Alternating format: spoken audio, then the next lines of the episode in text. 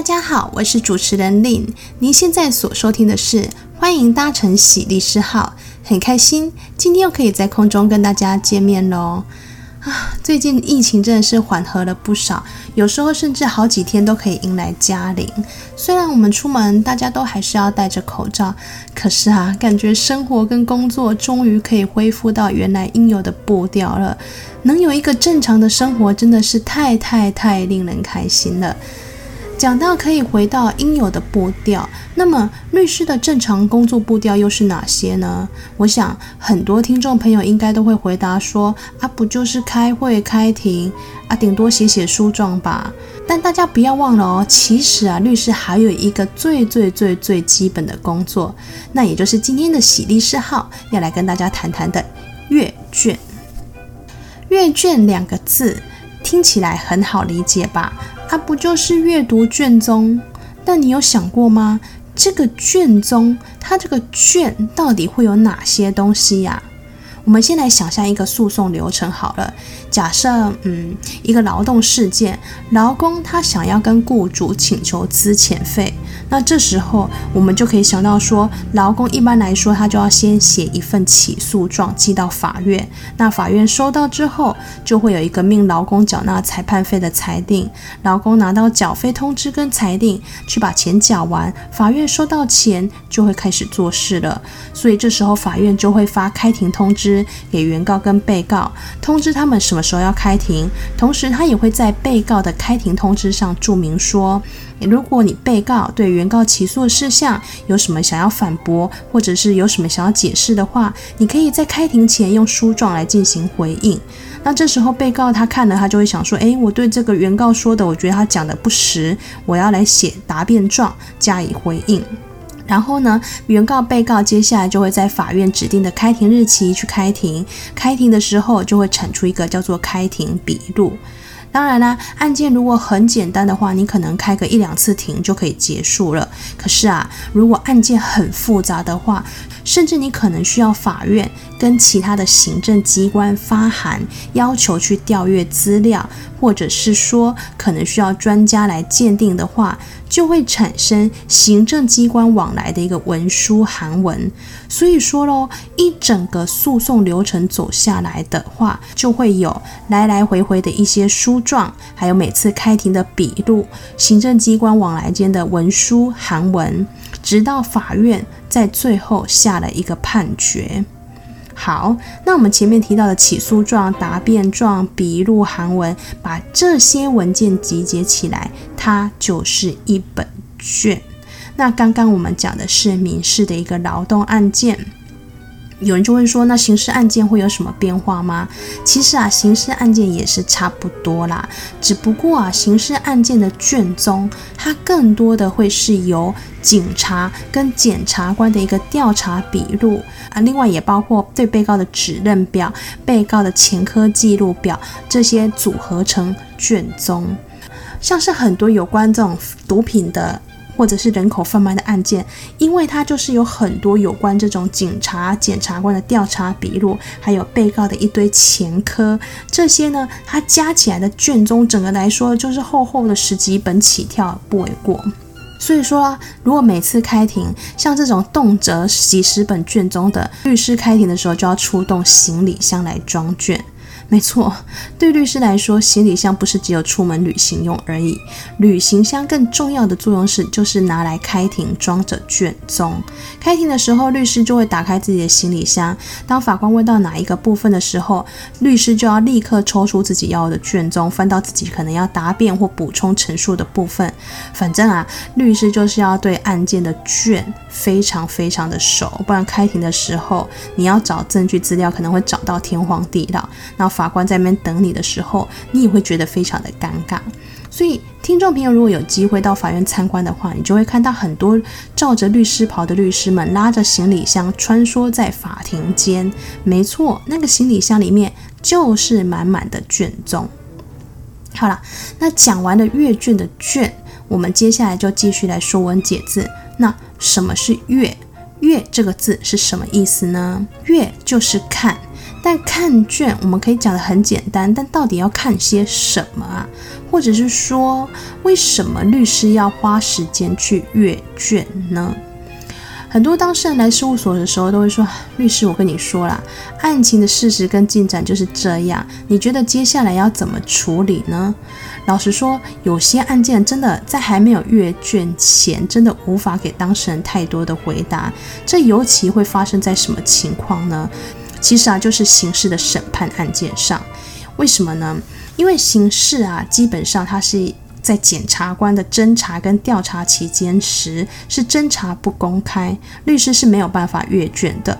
那等到这个刑事案件真的要进入到法院进行审判的时候，这时候律师听完当事人陈述，就要赶快安排时间去法院阅卷，因为律师只有透过这样的一个阅卷，他才会看到一路从警方调查到检察官侦查的。整个问话调查过程，那他也可以看出被告到底做出了哪些回答，律师才有办法拼凑出案件的整个全貌。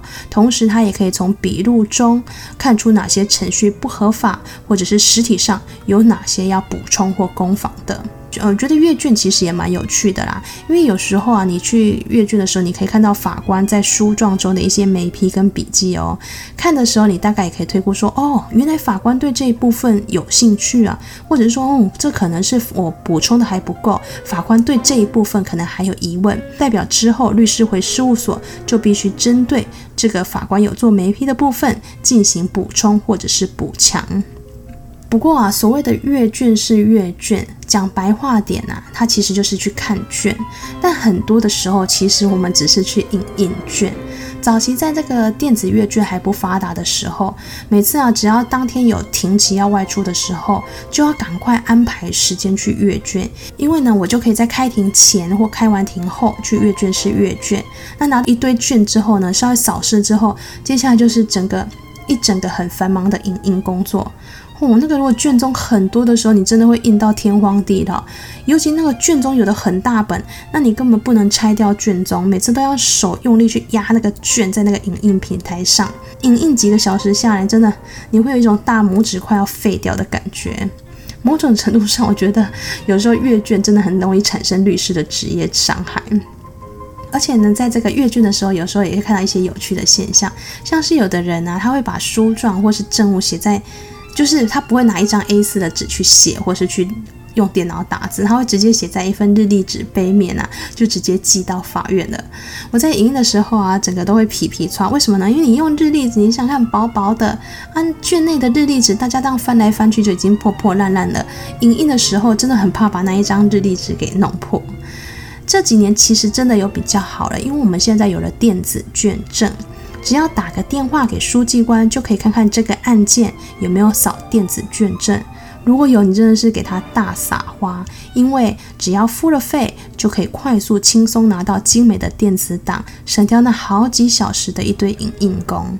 但老实说，这些工一样没有免除啦。想想看，卷宗要怎么变成电子档？不是也一样要经过扫描这个工吗？这些工只是现在转嫁到书记官身上而已。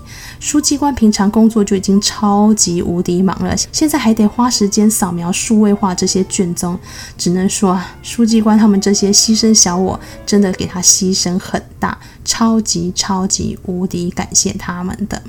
提醒各位哦，在阅卷的时候是只能看，还有只能印，但你千万不要拿到卷宗之后拿去拆，或者是说拿原子笔在上面画或涂改哦，更不用说你要把阅卷宗整个撕下来。阅卷室其实都有很多人在盯梢，他会盯着每个人的动作，避免卷宗遭到篡改或者是毁损，这一点务必要注意。好啦，那我们言归正传，听众朋友一定会问哈，所以一定要花钱请律师阅卷哦？诶，这就回到了哪些人可以去阅卷的问题。嗯，我们我们以一般常见的民事跟刑事案件来看好了。首先是民事案件，依照民事阅卷规则的第二条规定，当事人、诉讼代理人、参加人跟其他经许可的第三人申请阅卷。除法令另有规定外，依本规则办理。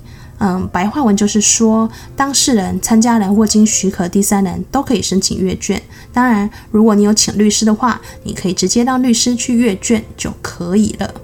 那形式呢？刚刚我们有讲过，如果是检方在侦查的阶段，基于侦查不公开，原则上不论是律师或是被告都无法阅卷，除非像是一些比较特别的状况，像是羁押审查的程序或是交付审判这种比较例外，才可以由被告委任律师来阅卷。刑事案件呢，只要进入到法院审判阶段的时候，如果你是告诉人或是自诉人，所谓的告诉人就是你，呃，就是你到警察局或是检察署表示要追究犯罪，直接提起告诉，这叫告诉人。那自诉呢，就是说被害人自己到法院去追诉被告的犯罪。因为你跳过了这个检方的侦查，所以这个叫做自诉。那不管是告诉或是自诉都一样，必须要委任律师，让律师去阅卷。所以告诉人跟自诉人是无法阅卷的。听起来呢，好像刑事案件大部分都是必须委任律师去阅卷。不过啊，大家要注意哦，现在被告其实也可以阅卷了。刑事诉讼法的第三十三条的第二项，它就规定说，被告在这个审判中可以预纳费用，请求赋予卷宗跟证物的影本。只是法院在一些特殊的情况下，它可以限制被告的一个阅卷范围。讲这么多，我们再复习一下好了。民事呢，就是原则上都可以去阅卷。当然，如果你有花钱请律师，你就可以让律师去帮你阅卷。刑事呢，呃，被告现在是可以自己阅卷，但法院是可以限制被告阅卷的范围。那其他像是告诉人、自诉人，基本上他们必须委任律师，让律师去帮你阅卷。好啦，那到底要怎么申请阅卷呢？很简单，嗯，我来讲一下我自己的步骤好了。哦，首先你要先看这些案件，看它是分在法院的哪一股，然后你打电话给那一股的书记官，你就问书记官说某某日你想要阅卷，不知道书记官是不是可以帮忙安排？那书记官如果说不行，因为那一天法官要开庭，卷法官要用，那你就赶快问书记官说哪一天比较方便。当然啦、如果书记官直接说，哎，你要约的那一天是可以去阅卷的，那当然是最好的。接下来呢，挂掉电话之后，接下来你就要去填写阅卷申申请书，填好之后传真。当然，你也可以亲自拿到阅卷室，反正就是要让阅卷室知道你有提出这个阅卷申请。提醒各位，如果你是传真到阅卷室的时候，你不是传真完就没事了哦，请你务必要再打电话给阅卷室，确认阅卷室到底有没有收到你的阅卷申请书。做完这个步骤之后，你就可以在约定好的时间调阅到你想调阅的卷了。所以说呢，阅卷申请是不是听起来非常非常的简单呢？其实这一集主要是希望让听众朋友可以了解到怎么样去申请阅卷。那阅卷之后，你应该看哪些东西？不要听到阅卷就整个雾煞煞的哟。好啦，今天的节目就先到这里喽。欢迎搭乘喜律师号，我是 Lynne，感谢听众朋友们的收听，也希望大家会喜欢我们今天节目的内容。如果您生活中遇到一些不知如何解决的法律问题，或是想了解某一些法律常识的话，欢迎大家透过节目介绍连结中的信箱告诉我们喽。我们下周空中再会喽，拜拜。